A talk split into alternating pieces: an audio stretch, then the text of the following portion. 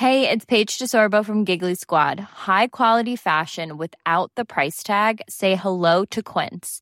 I'm snagging high-end essentials like cozy cashmere sweaters, sleek leather jackets, fine jewelry, and so much more. With Quince being 50 to 80% less than similar brands. And they partner with factories that prioritize safe, ethical, and responsible manufacturing. I love that. Luxury quality within reach. Go to quince.com slash style to get free shipping and 365-day returns on your next order. quince.com slash style. L'Entertainment Lab by Newton Studio, c'est le podcast 100% Brain Entertainment. Créatifs, responsables de marque, directeurs de plateformes technologiques, Pure Players Entertainment et Communicant 3.0 nous partagent leur point de vue sur l'avenir des marques et du divertissement à l'ère digitale. Ce podcast est animé par Alexis Ferber.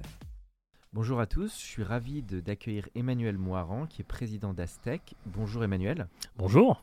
Alors ça va être un podcast sous le langue de l'innovation car tu connais très bien le sujet du NFT et de métavers. On va parler Ouais. de, de ces doubles sujets. Tout d'abord Emmanuel, est-ce que tu peux te présenter et comment tu en es arrivé à basculer dans ce monde du virtuel et de la monnaie, de la crypto-monnaie? Alors moi j'ai toujours été passionné d'innovation. J'ai un, un métier d'origine qui est très loin de ça. Que j'ai pu mener les deux en parallèle. J'étais expert en diamants et en objets d'art pendant très longtemps. Et j'ai travaillé pour les assurances et puis pour les banques. Et dès 2015, en fait, j'ai compris que la blockchain allait changer notre vie.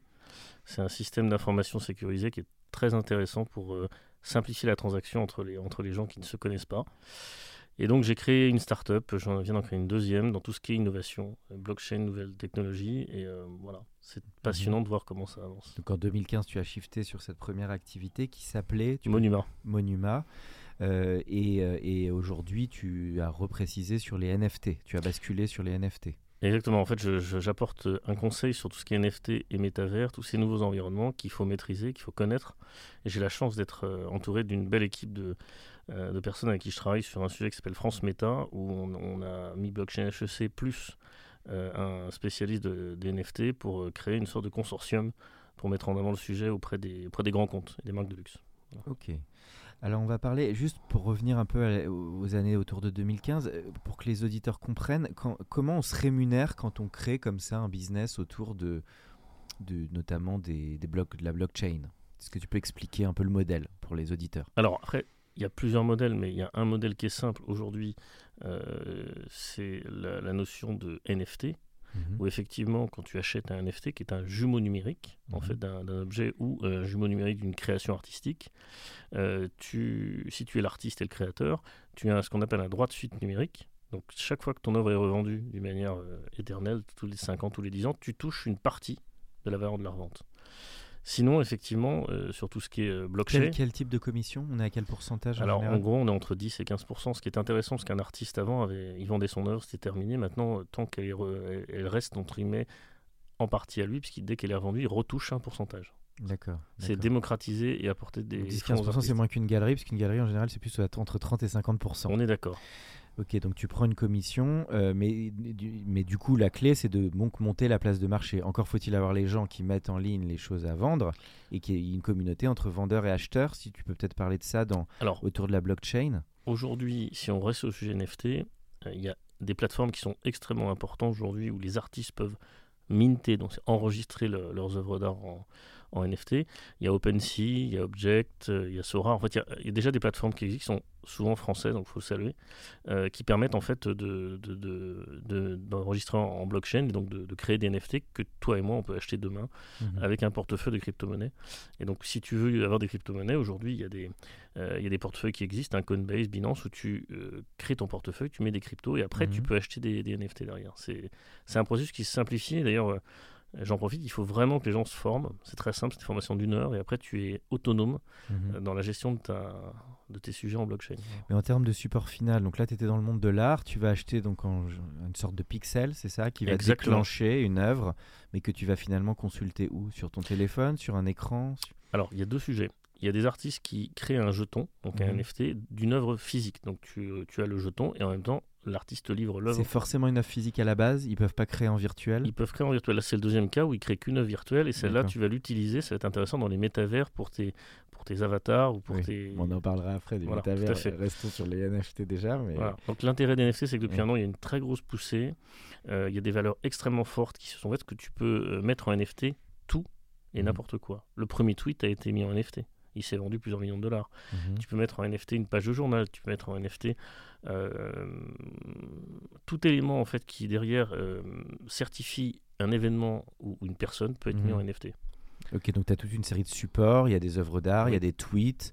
Il y a quoi d'autre? Il y aurait des vidéos. Il y aurait des vidéos, il y aurait des, on peut mettre en NFT des morceaux de films, on peut mettre en NFT des, du vin, on peut mettre en NFT énormément de choses. Et en fait, le champ des possibles est tellement important qu'il y a une nouvelle économie qui est en train de se créer. C'est forcément du contenu à l'arrivée, même quand on achète du vin, il va y avoir un petit souvenir visuel ou c'est quand euh, il y, a- il y a quand même cette notion de contenu qui est clé dans le NFT. Il y a la notion de contenu, il peut y avoir une musique, on peut mettre en NFT des morceaux de musique ou des musiques entières. Donc, en fait, euh, aujourd'hui, on, on met en NFT des, euh, des morceaux de joueurs de Mhm. foot.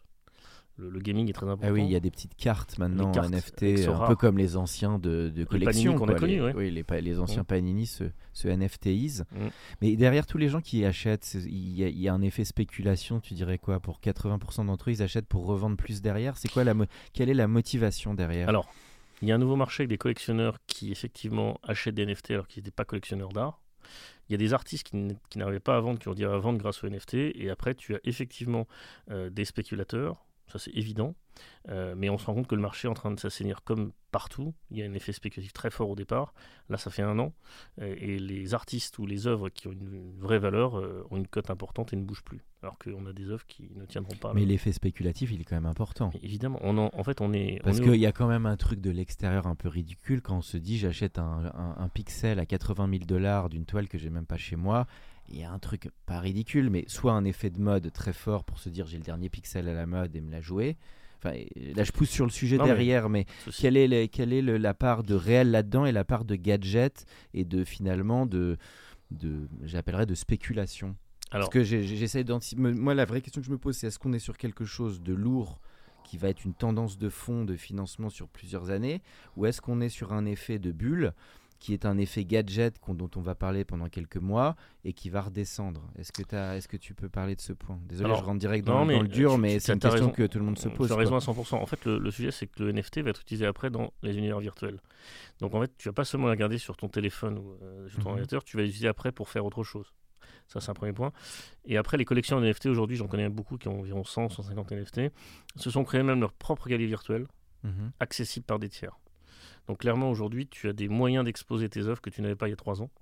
Euh, donc, ce qui fait qu'en fait, pour moi, c'est une tendance de fond, euh, puisqu'effectivement, on a des univers qui vont utiliser les NFT créés aujourd'hui. Donc c'est surtout l'argument que tu donnes, c'est surtout de basculer dans un nouveau monde beaucoup plus virtuel, qui est une nouvelle expérience. Et toi, ça, tu penses que ça peut être une tendance de fond via les métaverses? Oui, et comme tout marché de l'art, il y aura un correctif qui se fera dans 2-3 ans.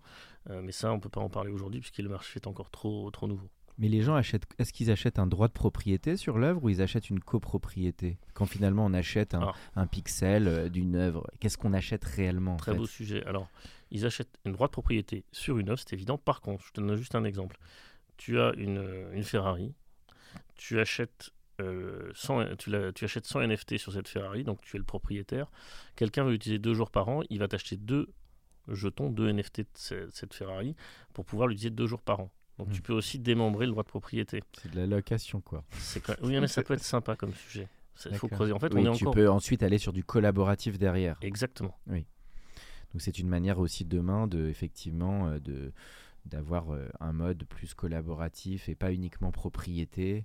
Donc ce qui va amener des nouveaux usages, ça peut être dans l'immobilier, ça peut être dans plein de secteurs.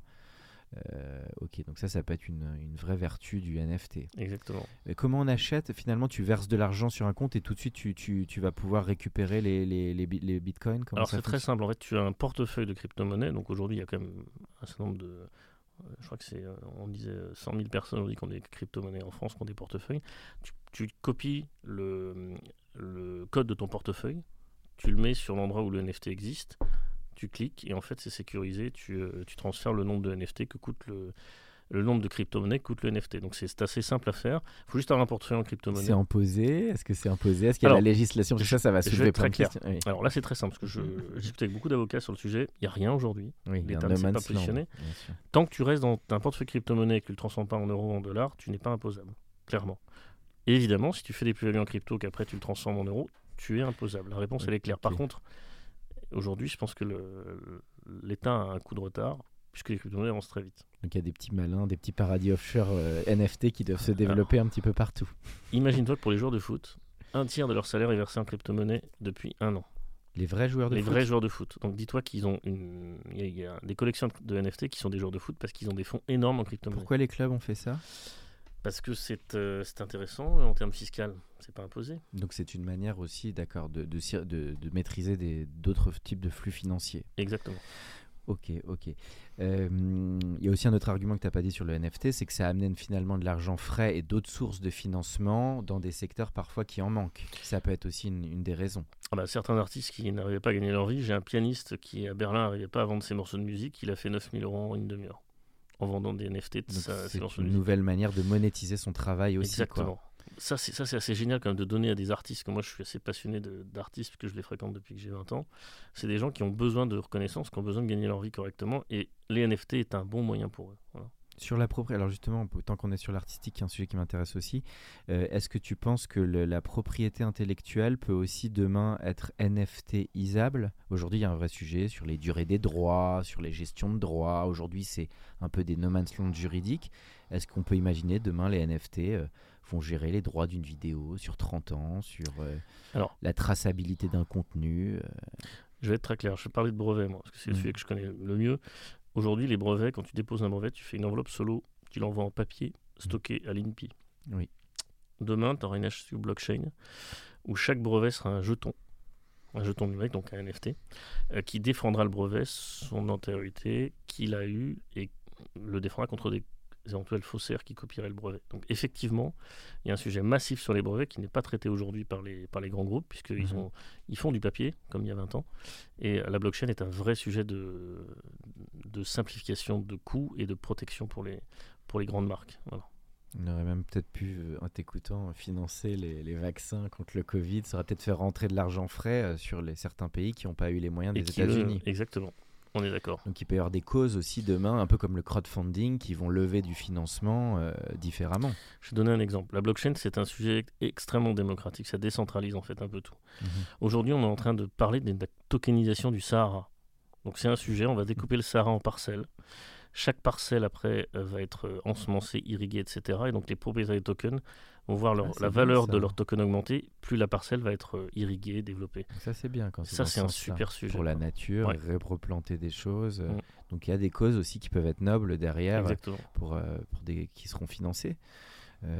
très intéressant. Et, et redis-nous les 4-5 noms de grandes plateformes de NFT aujourd'hui qui existent. Aujourd'hui, il y a OpenSea, il y a Sora, il y a euh, il y a Object, il y a, y a, au moins une dizaine de plateformes. Ils ont quel âge ces gens-là, tous ces gens-là?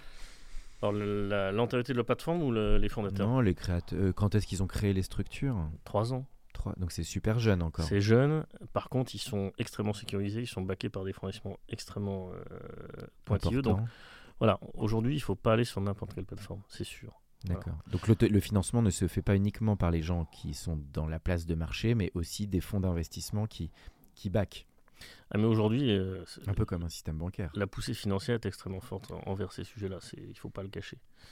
Euh, et effectivement, je, je, vois très très bien cette idée que aujourd'hui, si tu veux, il faut en parler aussi. Pour sécuriser tes crypto-monnaies, tu as un, un, sujet qui est fondamental. On, tu as une petite clé comme une clé, une clé Ledger. Et le fondateur est français, donc j'aime bien défendre un peu ce que font les Français. Euh, cette clé Ledger te sécurise toutes tes crypto-monnaies. Donc si tu la connectes à ton ordinateur, quand elle est connectée, tu peux faire des transferts. Quand elle est mhm. déconnectée, on, ne peut pas te voler. Donc c'est important pour ceux qui veulent commander des crypto-monnaies, c'est qu'il faut sécuriser. C'est les niveaux d'authentification. Exactement. Exactement. Tes NFT, tes crypto-monnaies, tu les sécurises dans une petite clé externe qui n'est pas reliée à Internet. Comme ça, moi, tu es sûr de ne pas te faire. Ça veut dire que c'est presque plus sécur qu'une banque? Ouais. Cette, ce, système est très, très sécurisé. Ça, c'est un gros plus sur l'authentification. Euh, Euh, Est-ce qu'il y a aussi un truc import- important, c'est que ça redonne finalement l'argent vient des gens eux-mêmes? Parce que finalement, il y a un côté B2C. Exactement. Et qu'est-ce que c'est pas ce dont on a besoin finalement Que les gens euh, bah, amènent aussi, de- eux, de l'argent. Du Est-ce que demain, ça pourrait financer les problèmes de, des hôpitaux? Là, on parle de peut-être une problèmes idée, de financement. Non, mais c'est vrai qu'aujourd'hui, on parle de manque de financement de tous les côtés de l'État. Est-ce que ça peut pas demain financer bah, d'autres causes où il y a du manque de financement en fait? C'est des sujets intéressants parce que là, sur les hôpitaux, moi, je vais un peu aller vers le métavers. Il y a déjà des hôpitaux qui ont été créés dans le métavers pour aider les médecins à s'entraîner en virtuel et surtout pour faire de la télémédecine. Donc tous ces sujets-là, en fait, sont liés entre eux. En fait, tu as vraiment un système où la blockchain, les crypto-monnaies, les NFT, les métavers, tout est lié et c'est un système qui marche ensemble. D'accord. Donc toi, tu es vraiment un des experts en. Et tu as beaucoup, tu dirais, de gens qui maîtrisent vraiment ce sujet en France ou? Peu aujourd'hui. peu C'est quand même un sujet qui est très pointu et qui fait un pont. Qui est- Parce que toi, finalement, ton premier métier, c'était d'estimer les biens. Exactement. C'est ça un peu la, le- le- la passerelle. Tu estimes aussi des, des- des- tu estimes aujourd'hui la valeur que tu donnes à tel ou tel bien ou service. Exactement. Alors on, va, on bascule sur le métaverse que tu as mentionné, qui est un peu le deuxième brique de ton offre. Euh, en quoi c'est une révolution pour toi? Euh, Et pareil, comment tu peux le définir aujourd'hui Comment c'est né Et comment, en quoi ça répond pour toi à un besoin qui peut être profond sur les années à venir? Alors, moi, je vais te répondre. Aujourd'hui, tu as 800 millions de joueurs par mois sur les trois principaux métavers 800 millions? De joueurs. D'accord. Il y a le côté gaming, mais c'est des gens qui ont entre 13 et 15 ans. Du coup, via quelle plateforme, quelle Alors, marque? c'est Fortnite, Roblox, euh, Minecraft. toutes les grosses plateformes. et- Exactement. D'accord. Donc ce sont déjà des métavers. Donc tu as des clients consommateurs de demain qui sont déjà dessus. Après, tu as euh, Bloomberg qui a dit il y a un mois que le- les métavers, c'est 800 milliards de dollars de chiffre d'affaires en 2024. C'est demain. Voilà. Euh, 800 milliards pour info, c'est combien par rapport, je sais pas, à l'automobile ou c'est c'est sans commune mesure. c'est Euh, énorme. C'est énorme. En fait, C'est plus que les NFT Ouais. D'accord. En fait, c'est beaucoup plus parce qu'en fait, euh, l'idée, c'est l'expérience immersive. Tu auras, tu accéderas à un monde de services de chez toi Mhm. et tu seras connecté ne serait-ce que 5 minutes pour remplir ce que tu fais aujourd'hui avec Internet. Donc c'est pour ça que le métavers est intéressant, c'est que C'est un concurrent d'Internet, t'as maintenant c'est presque. c'est le successeur.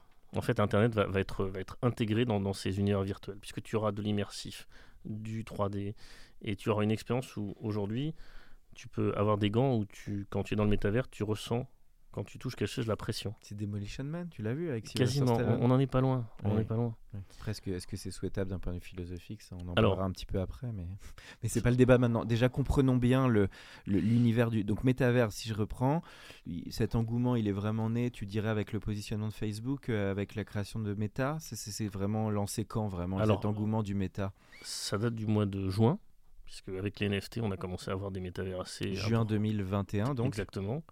Euh, ce que Facebook a, a annoncé a effectivement euh, concentré les feux de la rampe su- sur le sujet. Et aujourd'hui, on assiste vraiment à des. C'est très récent quand même, juin 2021. euh, Ouais. c'est- c'est- Et Parce que même les, les jeux dont tu parles, ils ont dû être développés bien avant. On est d'accord. Les jeux, les gamers dont tu parles. D'accord. Mais Oui, aujourd'hui, on est en train de passer du côté gamer au côté vie quotidienne. voilà. Euh, Je te donne l'exemple de la Corée du Sud. C'est un État qui a fait un métavers national où toutes les entreprises sont dans le métavers et tous les particuliers sont dans le métavers. C'est un pays où les gens n'ont pas trop le choix. Mais enfin, en tout cas, on a une Et comment expérience. ils l'utilisent dans leur quotidien? C'est quoi aller à la banque, euh, faire des courses, euh, aller chez son assureur, euh, acheter une voiture. Tout, tout est intégré dedans. En fait, si tu veux, un peu comme les Tamagotchi, quoi. T'es un petit peu dans un... une petite créature dont tu t'occupes. Tu Je resteras. fais un peu d'humour. Non, mais tu as raison. Tu resteras dans ton monde réel, mais quand tu auras besoin de faire une opération simple qui pourrait te prendre une demi-heure, tu vas le faire dans un métavers. Et t'as quand même un conseiller qui te répond. t'as un vrai euh, conseiller. C'est pas un robot, je veux dire. Tu auras des nouveaux métiers dans le métavers, tu auras des conseillers, euh, des coachs virtuels. Euh, c'est évident qu'on a une nouvelle économie avec des nouveaux métiers. Donc ça, c'est vu le film Her avec Joaquin, Oui. Joaquin Oui, Phoenix tout Donc à c'est fait. un peu dans, c'était déjà dans cette prospective. Exactement. Donc tu veux dire, donc les pays les plus en pointe, ça serait Corée, tu as dit. Euh, euh, toute l'Asie. L'Asie est très très en avance toujours aujourd'hui. plus en pointe, de toute Euh, façon. effectivement, on a des créateurs français qui maîtrisent bien les systèmes des du- des métavers, donc ça c'est important de dire qu'en France, c'est des choses qui marchent. Aux États-Unis, ils ont effectivement des fonds très importants, mais le- l'exemple vient de l'Asie, c'est évident. D'accord, donc c'est eux qui drivent ce marché-là, et donc pour un gain de temps, pour euh, plein de raisons, ils y sont passés pour un monde plus virtuel. Euh, si, on, si on parle du modèle économique des métaverses, donc c'est un modèle économique, euh, je t'en parlais tout à l'heure, qui est un peu dans la transfo digitale demain des entreprises, c'est d'amener des usages qui peuvent être dans le retail, qui peuvent être... Est-ce Mhm. que tu peux détailler les enjeux business derrière? Marque de luxe très simple. Aujourd'hui, tu as un sac Hermès qui s'appelle le Kelly qui se vend euh, 5000 dollars, Mhm. le vrai. hein. Ils ont fait un Meta Kelly il y a 15 jours, il s'est vendu 39 000. D'accord. Donc pour une marque de luxe, ça lui permet d'essayer. Et il est tokenisable en Et plus. il est tokenisé déjà, et effectivement, il sera jamais fait en réel. Donc les marques de luxe peuvent faire des essais sur des objets qui n'ont pas encore produit, ou tout simplement de créer des marques, des marques de vêtements. Oui, donc des nouveaux produits virtuels. Exactement. Ça, c'est canon pour une marque, ça coûte moins cher, j'imagine. Exactement. Puis si ça marche, après on le produit en réel. Voilà. Donc il y aura des shops. Ça peut être des prototypages de produits de demain aussi. Ouais, exactement. T'as tout compris, c'est ça. C'est le Waouh. prototype. Ah ouais, donc c'est ça, c'est une super. euh, donc ça peut faire basculer dans du virtuel des lignes de produits. Ça, c'est une première raison euh, objective. Après, donc les gens, ils basculent en mode euh, j'achète un produit virtuel. Bon. Il, il faut être du coup très aguerri à vouloir basculer dans le métavers Alors, et dans le, le monde avatar pour acheter un truc 39 000 dollars. euh, Oui, mais par online, contre, euh, tu as un chanteur qui s'appelle Booba qu'on connaît, qui Oui. a construit un- une propriété dans le métavers qui a coûté plusieurs millions de, de dollars. Il a fait un concert euh, il y a quelques temps où il y avait 500 personnes qu'il a fait payer hein, pour Oui. rentrer dans la propriété, 500 dollars par, euh, par, euh, euh, fan. ouais. Et euh, ça a été un concert virtuel exceptionnel. Et donc aujourd'hui, on a même des groupes de musique qui font des Tu y as assisté, tu as vu un peu à quoi ça ressemblait? J'ai vu après, effectivement. Comment ils ont produit en amont? Parce que ça, c'est qui est intéressant. Comment euh, est-ce que c'est des studios de prod métavers qui Ouais, font? C'est Ils ont du- de la des prod studios. virtuelle. quoi. Exactement. Ça, ça coûte combien de produire un concert de, Gooba, de Booba euh, en amont? J'ai pas les infos. Non, mais en vrai, c'est plutôt pas cher ou C'est beaucoup plutôt moins cher, cher. C'est beaucoup moins cher que, que dans, dans le réel. C'est pas un jeu vidéo complet. Quoi. Non. Mais par contre, effectivement, aujourd'hui, euh, tu as des investissements assez massifs. On prend l'exemple de l'immobilier. Il y, a, il y a des groupes immobiliers type Coffin Broad qui ont acheté des terrains, Mhm. imagine virtuels, donc des petits carrés de pixels, plusieurs millions d'euros pour construire des bâtiments virtuels. C'est un peu SimCity, quoi. Bah écoute, puis il y a, a un- quelqu'un qui a une bonne idée, il a acheté un bateau, 600 000 dollars, et après il l'a loué à des Émiratis. Donc ça devient un bien qui est louable. Mais il est louable en réel ou en virtuel en virtuel, il n'existe pas ce bateau. Donc les un- gens, ils font leur visite virtuelle, ils se font un kiff et ils achètent ça une blinde. Exactement. C'est pas de la connerie, mais enfin, faut beaucoup d'argent. Non, cas. mais ça veut dire que si tu veux, c'est une économie qui est réelle, finalement, euh, sur des usages qui sont en train de se créer. Donc on en est au début, c'est ça qui est intéressant, c'est comme si c'était au début d'une nouvelle. En tout cas, ce que ça raconte, c'est la frontière entre le réel et l'imaginaire. C'est ça qui se joue. On en a parlé avant de commencer le podcast. Le confinement et le Covid a fait exploser Exactement. les gens à domicile, les Netflix, et du coup, bah, le métavers n'est qu'un prolongement de cette vie virtuelle. Maintenant, ça pose quand même une vraie question sur le. On est à l'Entertainment Lab sur le storytelling, Mhm. le scénario. On sait que la réalité virtuelle, elle n'a pas forcément tenu dans le temps parce que, bon, même moi, je l'avais essayé. euh, Un moment, tout le monde en parlait, mais finalement, l'expérience n'a pas été si profonde que ça en termes de bah, justement de narration, etc. Donc quand même la vraie question que ça va poser le métavers, c'est est-ce que l'expérience, bah, les gens l'apprécient, est-ce qu'ils y retournent? Ou pareil, est-ce que c'est un peu gadget? Donc le défi, il va être là quand même. C'est comment je vais rendre cette expérience intéressante, euh, qui va m'amener quelque chose? Je vais en rentrer, comme avait dit quelqu'un, je en ressors un peu plus grandi. euh, parce que sinon, ça fera bulle de savon. Alors, c'est ça le défi. Et c'est pour ça que tu vois des groupes comme Microsoft et Facebook et Apple se, se lancent à coups de milliards et de dizaines de milliers d'embauches. C'est qu'aujourd'hui, les métavers, ça ne correspond pas à un niveau d'exigence qu'on attend. Et donc, tout, tout le sujet, c'est de rendre ces Ah oui. univers extrêmement beaux. toujours le problème de la technologie. Quoi. Sauf que la techno, elle avance vite. Et là, aujourd'hui, si tu veux, on a des ingénieurs, quand ils développent des métavers, ils n'ont pas à tout créer de zéro. Ils ont déjà des modules extrêmement puissants qui existent, comme Unreal Engine, par exemple. Donc, finalement, aujourd'hui, je pense que ça va aller vraiment vite. La promesse, c'est. Mais est-ce que les contenus vont euh, avancer aussi vite? Parce que le succès d'un Netflix, c'est qu'ils ont mis des milliards et des Ouais. milliards sur l'acquisition des meilleures séries. Est-ce que ça veut dire que ces groupes vont devoir se doter d'antennes entertainment pour pouvoir investir massivement sur la production, sur euh, la recréation d'univers, sur des scénarios? C'est ça, c'est ça qui va se passer alors? Ah, et je pense que c'est Ouais. ça. Et finalement, ce qui Après, est sympa. Apple, ils sont proches de Pixar, donc ils, sont déjà, ils ont déjà un pied dans l'entertainment, ces gens-là. Oui, puis Microsoft qui a racheté Blizzard. Donc en fait, ils sont tous en train de se positionner. Ce qui est sympa, c'est que les métiers d'architecte ou de créateur de, de personnages aujourd'hui ont, ont un avenir euh, extrêmement intéressant. Oui. C'est des métiers qui vont se réinventer. Tous les gens qui étaient chez Pixar vont se repriser dans le monde Exactement, du métaverse. ouais. Donc les, les écoles des gobelins, tous les gens qui sont dans l'animation et tout, euh, ça va être génial pour eux, quoi. Mm. Toi, tu, et tu l'as pas encore fait l'expérience, toi. Tu n'as pas encore cré- vraiment euh, Alors moi- vécu une expérience. euh, En ce moment, je suis Métavers. en train d'assister à la création d'un métavers où je suis advisor. Donc on part euh, du principe, on crée 15 000 NFT qui vont être les, les avatars de ces métavers. Et après, on lance le métaverse euh, sur début mars. Donc j'assiste en fait les mains dans le cambouis en fait finalement à comment ça se fait. Et ça c'est passionnant. Alors, c'est oui, parce qu'il faut faire des UX design. Exactement, faut- tu as, des créateurs graphiques de tous les côtés, tu as des ingénieurs, développeurs informatiques, tu as des avocats parce qu'il faut tout sécuriser derrière. Donc c'est Il y a des parcours utilisateurs. Il y a... Oui, oui c'est comme développer un website, mais en beaucoup plus complexe. Exactement. Euh, est-ce que tu peux parler un peu de ce que les marques auraient à y gagner? Tu en as un peu parlé avec le luxe, mais des typologies de secteurs où tu penses que ça va être très touché et aussi des peut-être des enjeux que, que les marques auraient à, à aller dans cet univers en fait. Alors là, aujourd'hui, euh, il y a un assureur qui a commencé à créer un NFT pour euh, mettre le carnet de vie d'un véhicule. Et demain, les marques de, les marques de véhicules, d'après ce que j'ai analysé, vont mettre tous leurs prototypes dans le métavers. Donc automatiquement, tu vas avoir au niveau marketing déjà un effet extrêmement fort pour eux. Et ce que j'ai analysé aussi, c'est que quand tu achètes un, objet dans le métavers, maintenant la marque te propose de l'avoir en réel. Exemple Adidas, tu achètes ta paire de chaussures Adidas pour ton personnage, il te met veux-tu la recevoir chez toi par Amazon? Tu cliques, tu la reçois chez toi. Donc tu as la même, mhm. le même vêtement en réel et en virtuel. Donc ça peut même être demain un plus serviciel. C'est même pas de revendre quelque chose, c'est que j'achète quelque chose et en plus on me donne le double virtuel qui va peut-être fidéliser mon expérience de consommateur. Exactement, c'est ça le NFT. C'est le, jeton numérique, le jumeau numérique de, ton objet réel. Donc ça c'est. Ça c'est intéressant. Mais ça on l'a pas encore vu trop démocratisé. C'est pas encore trop là. Ça, ça arrive, ça arrive. Les marques, euh, ça fait 4 mois que les marques se lancent dedans. Et alors pour que cette révolution soit faite côté groupe, c'est quoi? Ça va dire se doter euh, donc de, de, services innovants, digital, transform. C'est compliqué à l'intérieur d'un groupe de réussir à suivre cette innovation. Parce que ça, je sais que c'est ton business dans ton, ton cabinet actuel. En fait, le digital, j'en parle depuis 10 ans. Et en fait, les gens mettent pas de moyens. Et là, on se rend compte que les divisions innovation sont en train d'avoir tous les budgets qu'elles n'ont pas eu depuis 10 ans. En fait, les, les, grands groupes sont en train d'y aller. Donc, ils vont digitaliser tout le process de l'entreprise et en même temps, ils vont aller vers ce sujet de métavers. Ça va être même temps. Donc les directions innovation deviennent de plus en plus importantes. Oui. Et, travailler, et être travaille en binôme avec le market, la com, la direction générale. Mm. Euh, parfait. Euh, qu'est-ce que tu, est-ce que tu peux nous donner un exemple? Tu étais dans le monde de l'art tout à l'heure, d'un mm-hmm. artiste que, où tu as vraiment aimé l'œuvre, qui est dans l'univers des NFT ou, ou même d'une expérience que tu as trouvé bien dans tout ça? Alors en fait, des, des artistes, il y en a plein aujourd'hui. Alors c'est des artistes que moi j'appelle euh, nouveaux. C'est un nouveau marché. Euh, donc on a, moi je travaille avec un de mes partenaires qui s'appelle Acheter de l'Art, qui est une galerie parisienne qui s'est mis dans les NFT depuis un an, c'est un des précurseurs, et lui en fait vend 90% de ses artistes en NFT. D'accord. Euh, voilà, euh, et donc il y a des artistes qui aujourd'hui valent 150, 200 Ethereum. Donc l'Ethereum étant à 3000 euros, tu fais 150 fois 3000, ça commence à être des belles codes d'artistes. Donc tu as des artistes français qui sont vendus. Euh, T'as les noms un peu? Acheter de l'art, donc c'est. Acheter de l'art, c'est le, c'est euh, Guillaume Morel, c'est la galerie, c'est des distributeurs et je, je, te donnerai après les, les, différents artistes. Il y en a 5 qui ont, qui ont des cotes intéressantes.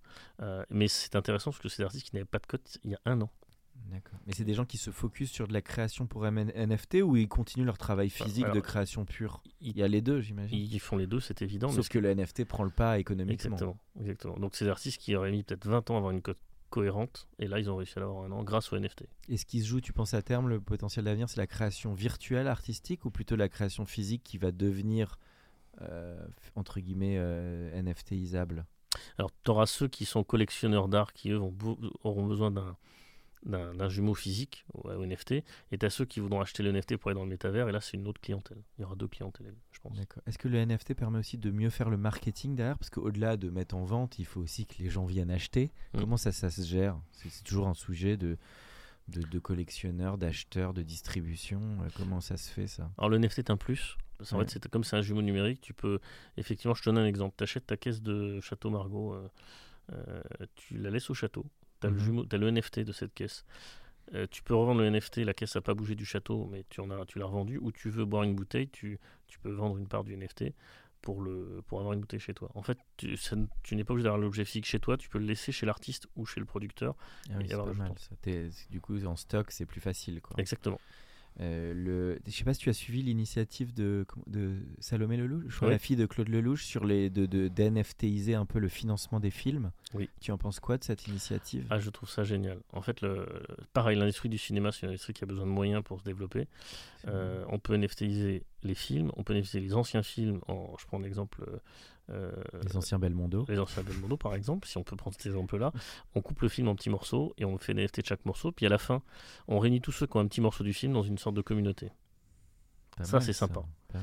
Et là, le fils de John Lennon, ça date d'aujourd'hui, vient d'NFTiser des parties de morceaux de musique de, de, ce que son père avait fait avec des commentaires et des vidéos. Waouh!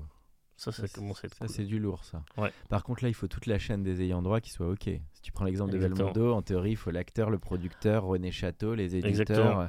Ça, ça devient un truc juridique assez complexe. Ah bah là, il faut un avocat. Là, t'es obligé de prendre un avocat Il faut pas se là. Euh, D'accord. Non, c'est intéressant sur le droit à l'image aussi, euh, de, effectivement, qu'on retrouve un peu partout, euh, Mhm. parfois. Très bien. Tu es très branché série, tout ça, tu visionnes beaucoup de choses, toi, Ouais. en termes de. Ouais. Quelles sont les séries que tu aimes bien, toi? Ah, moi, j'ai- moi, j'aime bien les- la, série des, la série des échecs. Là. Ah, le jeu de la dame. Ça, j'ai trouvé ça passionnant. Ouais, C'était bien. ouais. Il y, a, il y a des sujets sympas. En fait, j'en j'en visionne beaucoup. Je, je- Lupin, j'ai- t'as un peu Ah, le look ah, du- de ah la bah, personne dans Lupin. Ouais, Lupin, le petit côté cambrioleur et gentleman des parents. Ouais, tout à fait. D'ailleurs, très belle adaptation par rapport à l'origine de Décrire parce qu'il y a, ouais, c'est ça a modernisé ça, le sujet de départ. D'accord. Et séries pourraient être aussi NFTI. On pourrait financer C'est- aussi c'est des séries. C'est déjà le cas un peu? Non. C'est pas encore le On cas. en est au début, donc il y a plein d'acteurs qui sont pas encore positionnés. Et là, bah, Netflix, c'est un sujet. Il pourrait peut-être. euh, c'est vrai qu'on n'est pas très loin du financement des Sofica où les particuliers mettaient un ticket 10 000 euros pour pouvoir financer des sociétés défiscalisées. C'est pas très loin des NFT finalement. Ça Ouais. existait déjà un petit peu. Puis euh, tu peux financer un cycliste. On parlait d'une boîte qui est sympa qui s'appelle Sorius, qui est une très belle start-up que j'accompagne. Pourquoi pas NFTiser les coureurs et euh, prendre une part de chaque coureur pour l'aider à, à se développer et à se, à se faire connaître. En tout cas, c'est un levier de ce qu'on retient, qu'on aime ou on n'aime pas les NFT. On retient que c'est quand même un, un vrai levier de Mm. financement et une bouffée d'air frais dans plein de secteurs qui manquent parfois d'argent. Et donc, euh, c'est peut-être ça qu'il faut aussi retenir, c'est que c'est une opportunité si on arrive à matcher les bons univers, les bons besoins. euh, donc, euh, ça, effectivement, bah, tu étais plutôt convaincu finalement par ton argumentation. Assez. et, euh, et le. euh, Peut-être pour finir sur le petit point philosophique, parce que c'est vrai que Mhm. ça pose des questions aussi sur comment la société évolue. Quand même une époque assez sombre. Euh, voilà. Est-ce que quel regard tu portes là-dessus? Parce que est-ce que c'est souhaitable un monde où tout le monde vit par procuration sur du virtuel? En étant plus dans le contact Il y a aussi ce problème qui se joue sur les nouvelles générations, euh, la jeunesse qui a été quand même bien Mhm. bien sapé pendant deux ans, là, euh, il y a ça aussi quand même, il y a des questions que ça pose sur l'évolution de la société. Côté, est-ce que c'est souhaitable de rentrer dans du Big Brother et que tout le monde soit isolé à se virtualiser et, et voilà, d'oublier oublier finalement les échanges humains? Alors, Ça, on- je lance le petite question Alors, t'as raison. philosophique. C'est- un sujet qui est massif parce qu'en fait, euh, moi, ce que j'ai vu après, le, après le, entre guillemets, cette période Covid, c'est que les gens étaient heureux de se retrouver. Bah oui. Donc, je suis convaincu que l'humain, il va pas disparaître. Au contraire, il va prendre sa place. Par contre, Mais ça n'a pas forcément rassemblé, ça a aussi créé des vraies diversités. Moi, c'est ce que je trouve un peu difficile, c'est qu'on aurait pu dire tout le monde en sort meilleur, mais ça a quand même alimenté beaucoup de tensions Mm. et beaucoup de divisions. On le voit aussi dans les débats politiques et tout ça. Donc, il y a quid aussi de ça? C'est, euh, il y, a, quand même, faut être lucide que c'est pas si simple. Même s'il y a une joie de se retrouver, ça a créé des situations de rapport à l'autre qui sont quand même compliquées. Clairement, on sait qu'on sort meurtri hein, de cette période. Après, euh, moi, ce que je dis, c'est que le métavers, c'est comme la Renaissance. D'accord. On en- t'en es là dans le. on mesure vrai, pas. euh, vrai on mesure quoi. pas les impacts, c'est clair. Mais bon, c'est pas. J'avais dit ça pour la blockchain en Mais 2015. comment ça va servir l'humain? Là, je, je- là je, serais- je suis curieux de ce que tu vas me répondre là, parce que. En fait, je pense que tu pourras garder des liens entre des gens qui ne pouvaient plus en avoir. Oui, ça c'est qui a- l'effet un peu réseaux sociaux. Exactement. Mais en fait, Ouais. c'est euh, c'est ça, c'est ce côté réseau social avec de l'immersif et des, des sensations. Et après, ça donnera peut-être envie de se revoir en réel. Enfin, moi, c'est mon but. Oui, ça c'est le point positif qu'on pourrait dire des réseaux sociaux, c'est que ça crée, qu'on garde le lien et que ça crée un lien constant. Euh, le point négatif, c'est que ça isole et que euh, c'est souvent du superficiel ou du réactif. Donc, va falloir trouver le bon équilibre. Mais bon, ça, il y aura du plus et du moins. hein. C'est euh, C'est, un fil sur lequel il faut avancer. hein. Donc c'est après la- de la capacité des gens à maîtriser, comme toujours, cet outil euh, et que ça, on soit pas dépassé. Mais bon, ça, ça sera des questions euh, pour les générations à venir. J'ai l'impression. Euh, petite dernière question, ton, ton, ton goût peut-être en termes de livres, d'albums de musique ou qui t'a marqué ou de, de films, un film culte. euh, Alors, des, des films cultes, il y en a beaucoup. Mais moi, j'ai toujours été un fan de Star Wars. D'accord. J'ai eu la chance d'expertiser. Ah oui, t'as un euh, petit look aussi de George Lucas quand ouais, t'étais jeune. Je, je sais pas, mais en tout cas, j'ai expertisé la collection d'un fanat Star Wars qui a 15 000 D'accord. objets. Ah bah, il va peut-être NFTiser Eh George ben, Lucas. mon, mon idée, c'est de, l'aider à le faire. Mais voilà, donc T'as ouais, pas contacté Lucasfilm? Pas encore. Je, je t'attendais. D'accord, il doit y penser parce que j'ai même vu que Scorsese là était en train de faire un film avec financé par des NFT. Donc Ouais. euh, les NFT sont déjà arrivés à Hollywood euh, et pas avec des petits réalisateurs. Donc, euh, donc ok, gros fan de Star Wars. Quel épisode de Star Wars t'as marqué? Les, Dans les premiers? Ah, le, premier. Le tout premier, quoi. Ouais. Bon, après, T'as été déçu par ce qu'il a fait dans les saisons C'est différent, c'est autre chose. Le mythe est moins fort, mais après, c'est. Oui, bah, c'était pas les 70s que ça a marqué. Et en termes de série ou de musique? En termes de série, euh, qu'est-ce que j'ai comme série? Ben, Moi, j'ai des. Euh, j'en aurais pas mal à dire, mais c'est dur de faire un choix sur une série. Euh... Qu'est-ce qui me à l'idée bon, Moi, c'est toutes les séries des années 70-80, parce que moi, je suis plus un, je suis plus un teenager. D'accord, donc les séries euh, fais-moi peur. Exactement, on est d'accord. on n'est pas loin de ça. D'accord, d'accord. Et musique, tu as cité John Lennon, donc fan des Beatles. Je, suis un peu les Doors, les Beatles. Oui, euh, les fondamentaux, quoi. Voilà, exactement. Euh, le, toute dernière question, le conseil que tu donnerais aujourd'hui à un ou une jeune qui veut se lancer dans cette industrie du métaverse, du NFT, qui veut ou basculer en tout cas dans ce monde de l'innovation technologique? Alors, il faut euh, beaucoup, beaucoup, beaucoup se renseigner, parce qu'en fait, il y a énormément de métiers qui vont se créer demain. Il euh, faut pas beaucoup dormir, ça c'est un sujet, parce que c'est massif en termes d'investissement. Par contre, euh, clairement, aujourd'hui, des opportunités qui n'existaient pas il y, a, il y, a, un an. Donc, on me dit qu'il y a des métiers qui disparaissent, moi j'en vois beaucoup qui se créent aujourd'hui. Donc elles vont être autant dans les métiers techno que les métiers business ou market, que dans design, les, graphisme, etc. Que dans tous les, les secteurs. Peut-être aussi ça, c'est un autre point positif de tout ce que tu as dit, c'est l'opportunité pour la création, parce que finalement ça va ouvrir aussi des nouveaux métiers liés à la création pour faire vivre ce type d'expérience. Donc c'est ça que je, trouve positif dans ce que tu as dit. Euh, donc ça, ça serait un côté un peu positif pour l'humain, ce côté créativité qui va se renouveler finalement. Exactement, puis qui ne sera pas bridé. Bah écoute, merci beaucoup. Euh, c'était ah bah, très, merci intéressant, Emmanuel. Et euh, bah, merci pour ce podcast. À bientôt. À bientôt. Pour ceux qui sont encore avec nous, merci de nous avoir écoutés. Pensez à aller mettre une note au podcast dans la section notes et avis sur Apple Podcast. Cela nous ferait énormément plaisir et nous permettrait de continuer à faire grandir ce podcast consacré au Brain Entertainment. À bientôt pour un nouvel épisode.